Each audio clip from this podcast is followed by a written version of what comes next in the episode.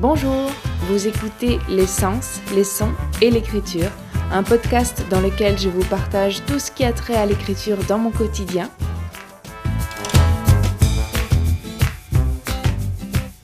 Mon projet pour le moment est d'écrire un polar avant le 31 août. On est jeudi 30 juillet. Il fait chaud ce matin et j'ai dormi. Je veux dire, j'ai assez dormi.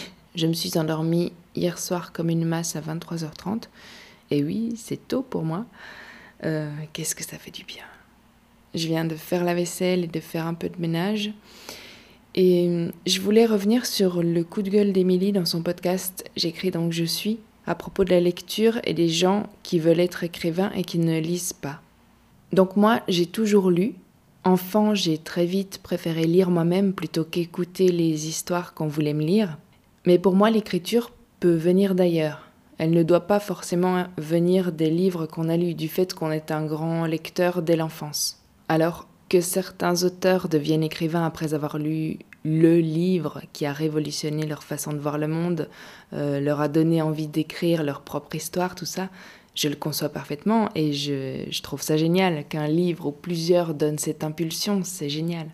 Il donne alors euh, envie d'apprendre et d'aller plus loin dans l'apprentissage. Parce que pour moi, écrire, c'est apprendre, c'est aussi transcender l'apprentissage. Mais je pense que les auteurs ne deviennent pas tous écrivains parce qu'ils lisent. Je ne fais pas de lien très strict et très net, par exemple, entre ma propre ma propre propension à dévorer des livres dans mon enfance et mon écriture. L'écriture est venue vers 13 ans pour moi, plus tard que la lecture donc, mais elle venait combler un autre besoin et elle était totalement dissociée des livres que je lisais.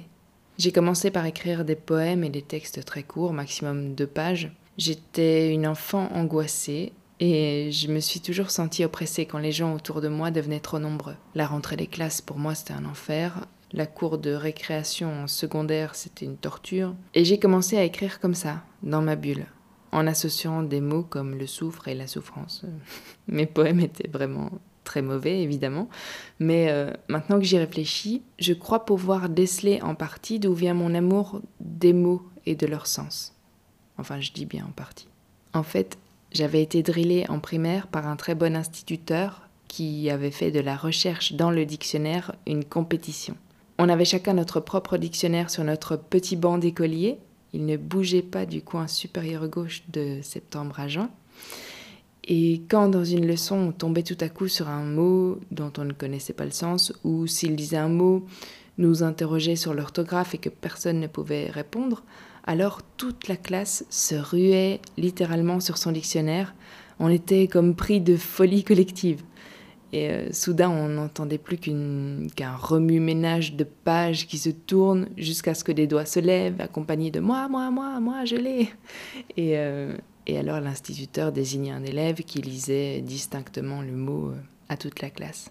Et je m'aperçois que le dictionnaire ne m'a jamais quitté en fait. J'y ai jamais vraiment songé, à vrai dire, je ne sais pas quand est-ce que je me suis rendu compte que tous les enfants en primaire n'avaient pas chassé des mots euh, au dictionnaire quotidiennement, euh, que j'avais été privilégiée en quelque sorte. Mais cet amour de la langue, c'est lui qui me porte vers l'écriture depuis toujours. À chaque fois que j'entame un texte, bien sûr, je veux dire quelque chose, mais je suis portée par des mots dont j'ai besoin de connaître l'exacte signification. Et on revient au titre de mon podcast. Et donc, ce que je veux dire, c'est que pour moi, la nuance, elle est là. Ne pas lire quand on est écrivain, ça me paraît absurde, et pour autant, la lecture et l'écriture sont deux choses extrêmement différentes pour moi. Et en fait, ce qui me choque le plus, c'est plutôt le manque d'attention à la langue de nos jours, euh, et qu'on soit écrivain ou pas, d'ailleurs. On devrait choyer sa langue maternelle. Elle est, euh, c'est elle qui nous permet de nous faire comprendre, d'aller dans les profondeurs de ce qu'on éprouve et de pouvoir le communiquer. Quand j'entends quelqu'un qui se dit écrivain dire qu'il ne lit pas, par extension, c'est ce que je ressens. Mais du coup, c'est un lien très personnel que je fais.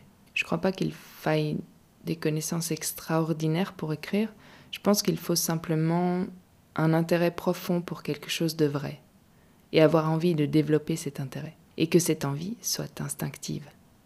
Et donc le mot-clé que j'ai pas, je n'ai pas encore dit, je crois, mais que je viens de décrire en long et en large, ben pour moi, c'est la curiosité. Je sais pas si c'est clair tout ce que je raconte, mais euh, enfin, c'est ma pensée. Et aussi, il y a pour moi une certaine prétention dans le fait de vouloir écrire un livre sans jamais en avoir ouvert un, ou presque. Surtout si l'auteur en herbe en question écrit dans le but d'être lu par la suite. Et en même temps, écrit-on vraiment toujours sur des bases? Est-ce qu'on bâtit toujours sur ce qui a déjà été fait? J'en ai quand même l'impression.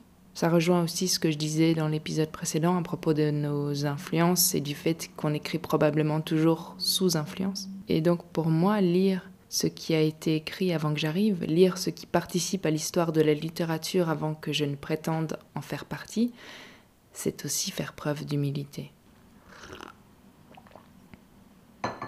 Bon, euh, j'arrête mon blabla. Je vais, faire mon yoga, mon vélo, comme ça je vais pouvoir commencer à bosser.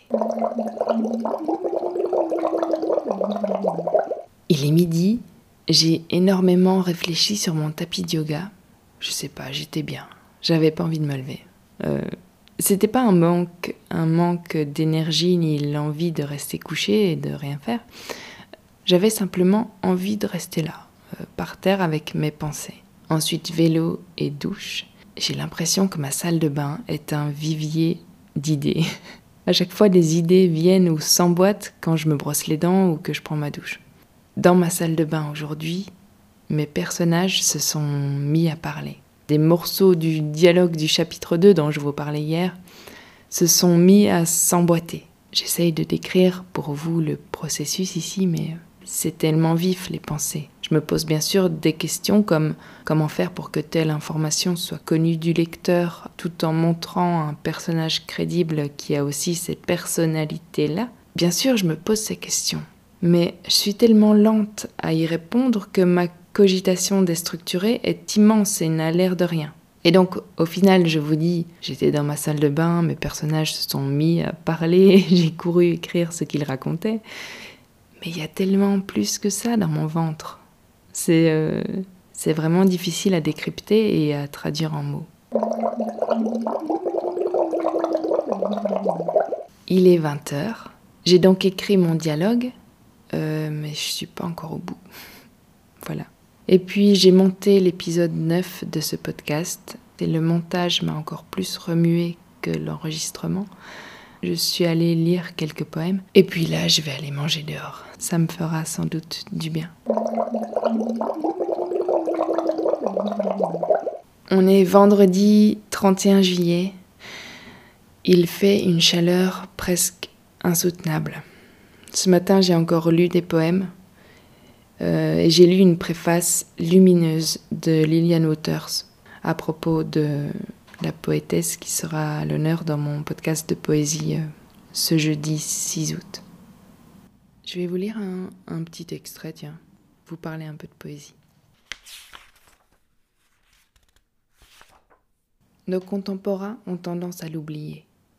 Fille de l'oralité, la poésie est d'origine pulsionnelle. Elle prend sa source dans le magma obscur de l'inconscient. Elle est portée sur les ailes du chant. Songeant à cela, après avoir relu André Sodenkamp, je réalise que pour cerner son œuvre, il me faut retourner à la fonction première du poète.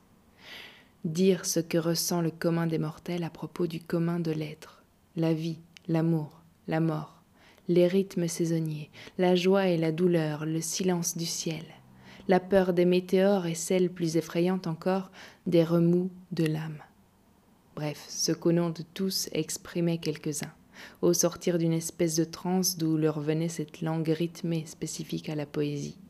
Et comme en ses débuts celle-ci devait être mémorisée sans le support de l'écriture, elle appelait au vers, à la scansion, à l'éloquence directe, à l'imagerie concrète au fond mythique.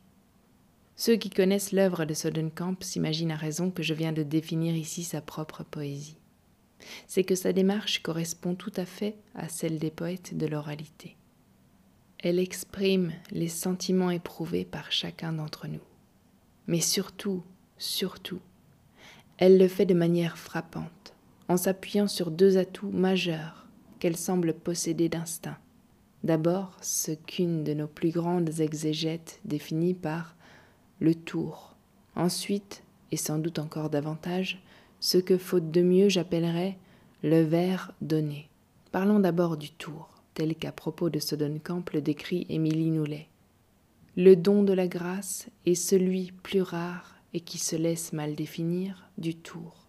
Le tour dont l'effet supprimant l'effort donne au vers l'allure de la spontanéité et de l'aisance. Et sans doute il manifeste de l'inspiration la part spontanée et de l'exécution la manière aisée. Le tour est un secret, il est incommunicable. Que ce Dunkamp travaille ses poèmes va de soi. Que la meilleure part de son œuvre soit le fruit de ce travail n'est pas certain. À l'inverse, j'oserais même affirmer sans trop craindre d'erreur que cette meilleure part se trouve dans ce que j'appelais vers donné. Et certes, il ferait croire à la bonté des dieux, mais les poètes le savent.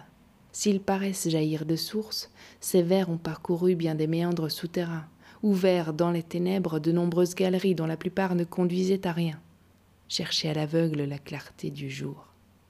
Ils ne sont donc qu'apparemment donnés.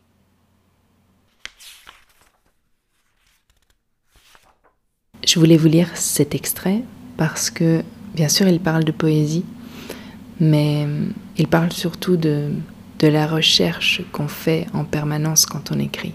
Enfin, je sais pas, moi ça me parle beaucoup. Voilà. Il est 18h40 à peu près, oui. Je viens de prendre une douche glacée. Et mon roman s'écrivait une fois de plus sous l'eau. Donc euh, je viens d'écrire en vitesse ce qui m'est venu. Ça m'a emporté dans un flot, il faut que je travaille tout ça, mais euh, là je dois partir. Et surtout, il faut que je me souvienne qu'il ne suffit pas d'énoncer des sentiments. Il ne suffit pas que le personnage dise comment il se sent. Euh, ça fait pas une histoire, il faut vraiment que je creuse. En fait, c'est plutôt qu'il ne faut pas que je garde pour moi ce que je sais. J'ai du mal avec ça, je sais pas pourquoi. Bon, je vous laisse. Euh, et cet enregistrement me rappellera ce que je dois faire ensuite, si c'est pas magnifique. Je vous dis donc bonne journée, bonne soirée, bonne nuit et à bientôt.